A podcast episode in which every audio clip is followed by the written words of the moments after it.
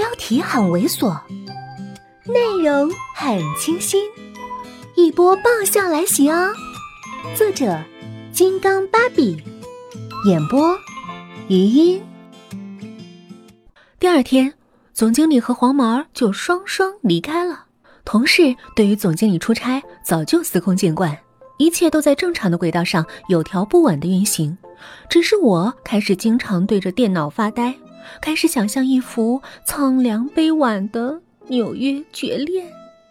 这天正发着呆，田经理把我叫到了办公室，笑眯眯地嘱咐我：“今天十二点去机场接总经理。”我推去：“我我不会开车啊！”他见招拆招：“坐车去。”我道高一尺：“不知道地方。”他魔高一丈，打的，避无可避。我嗫嚅了半天，询问了让人肉痛的民生问题。那车费报销吗？他摆手，报销。我扭头走了几步，还是觉得不放心，又折回来。可是出租车上有发票吗？他终于忍无可忍，从口袋里取出一张粉红票票，塞给我。我拿着粉红的小票票出了公司，走了几步就拦到一辆出租车。师傅，去机场多少钱？那师傅摇下玻璃，八十。嘿，赚了二十，心里顿时欢喜雀跃。跑路费呀，跑路费！对着阳光傻笑了一阵子后，我决定坐公交，赚的更多一点儿。虽然不知道该坐哪一路，但是凭着强大的人肉问路系统，我一定还是能摸到地方的。带着强烈的自信，我开始了寻找机场之旅。问了几次路，倒了两次车，我乐滋滋地捏着百元大钞，坐在通往机场的车上，看了看表，才十一点十五，离机场还有三站，一切都刚刚好。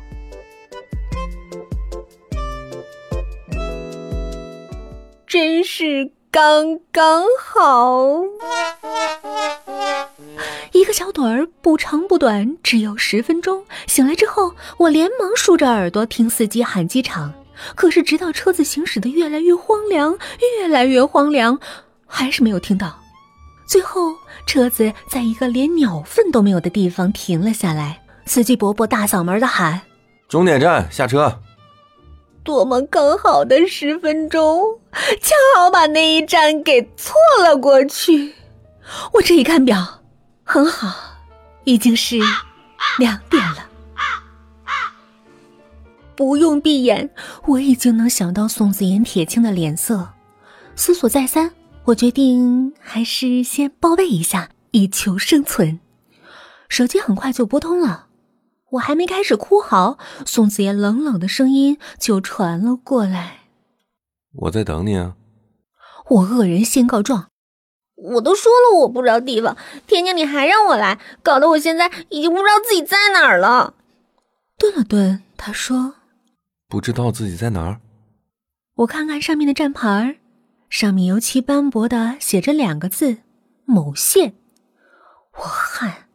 我怎么说也在这儿待了四年了，居然连听都没听过，我泪水连连。总经理，我现在嗯在那辆车的终点站，等我回去天都黑了，要不然你先自己回去吧。他沉默了一会儿，说：“你过来，不管多久我都会的。”还没等我再说话，他已经挂了电话。听着那嘟嘟的忙音，我摇头唏嘘。典型的高智商低能力，离了个人连自个儿连家都回不了。我坐车倒车回到机场，等到进了大厅，已经是六点多了。机场不比火车站的嘈杂，宽广而明亮，人却不少。可是那么多的人，我还是一眼就看到了宋子妍。她穿着浅色的衬衫。微微侧头，坐在那里，安静的翻看着一本杂志，仿佛隔绝了周遭的一切，清爽静谧。心瞬间漏跳了好几拍，连脚步都放慢了。还没走到他旁边，他却已经抬起头来，眼中浮起的笑意和微挑的唇角晕成了一片。他问：“来了？”我傻傻点头：“嗯，来了。他扶了扶额角，仿佛不经意的叹息。你呀，让我等这么久。总经理是在埋怨我？一个机灵，刚刚的魔障解除，无权无势小职员的身份立即回归。我坚定表态：嗯，不会不会，下次绝对不能让总经理等我了。嗨，本集播讲完毕，再见哦。